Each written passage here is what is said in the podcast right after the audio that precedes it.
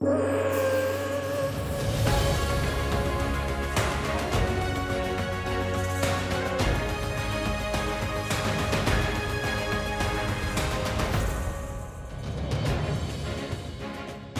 Natural do Rio de Janeiro, começou a praticar judo aos 9 anos, chegou à seleção brasileira aos 21, mas mudou-se para Portugal pela amizade com Telma Monteiro e pela oportunidade de poder integrar o projeto olímpico. A judoca do Benfica naturalizou-se e chegou à seleção nacional no início de 2019. Sente orgulho em vestir a camisola do nosso país. É um orgulho lutar pelo país, é um orgulho defender a bandeira e que todos me recebam tão bem. Foi vice-campeã do mundo em 2019 e conquistou a medalha de bronze nos Europeus de Lisboa em abril deste ano. Bárbara Timo vai aos Jogos Olímpicos após uma prestação menos boa no Campeonato do Mundo de Budapeste, mas quer chegar ao Japão com enorme motivação e pensar na medalha que lhe falta. Eu acho que as grandes provas me eleva, pelo menos. Eu lido bem com a pressão, tanto que já tenho duas grandes medalhas e falta mais uma, eu acho, para completar o meu mural.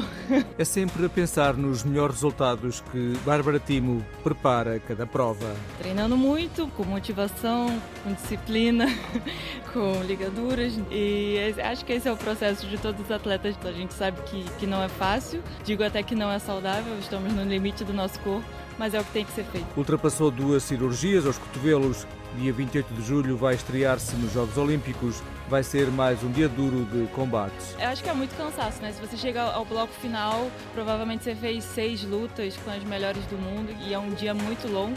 Ser atleta não é, não é para qualquer um.